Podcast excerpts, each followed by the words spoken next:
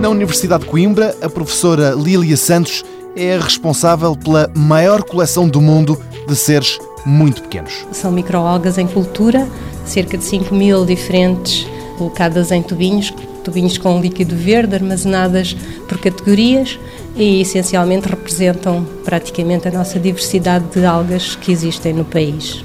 Portanto, quando sabemos, esta é a mais extensa, com o maior número de estirpes eh, de microalgas a nível mundial. Nos tubos, em milhares deles, estão as algas devidamente identificadas. A cor dos líquidos varia um pouco, a professora explica que isso está relacionado com os nutrientes que estão na água. Tem a ver com um processo de repicagem de 3 em 3 meses que deve ser feito para que os nutrientes que têm e que lhes permitem sobreviver eh, possam ser substituídos e, portanto, elas possam continuar a crescer.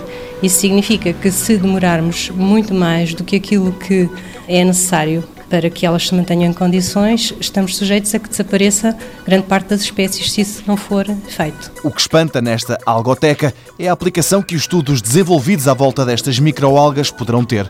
Procuram-se, por exemplo, algas que possam ser transformadas em biocombustíveis, mas a professora Lília Santos aponta outras razões para estudar, por exemplo, a farmacêutica. No caso das microalgas, são muito poucas as espécies que até agora foram estudadas com essa finalidade e nunca se avançou muito para além disso. Portanto, eh, na minha opinião, esse aspecto da farmacêutica, da medicina, seria talvez ainda mais interessante em termos de exploração futura do que propriamente o biodiesel, mas o biodiesel sim, em termos energéticos, muito importante, mas eu também gostava de referir as potencialidades ecológicas que muitos destes organismos têm, por exemplo, remediação de solos, reconstituição da atmosfera ou melhoramento das condições do ar, e, portanto, vários destes aspectos são extremamente importantes. E estas formas podem ter essas aplicações. Como nesta algoteca há milhares de seres vivos, a atenção tem de ser constante, uma preocupação dos responsáveis, pois também aqui o dinheiro não estica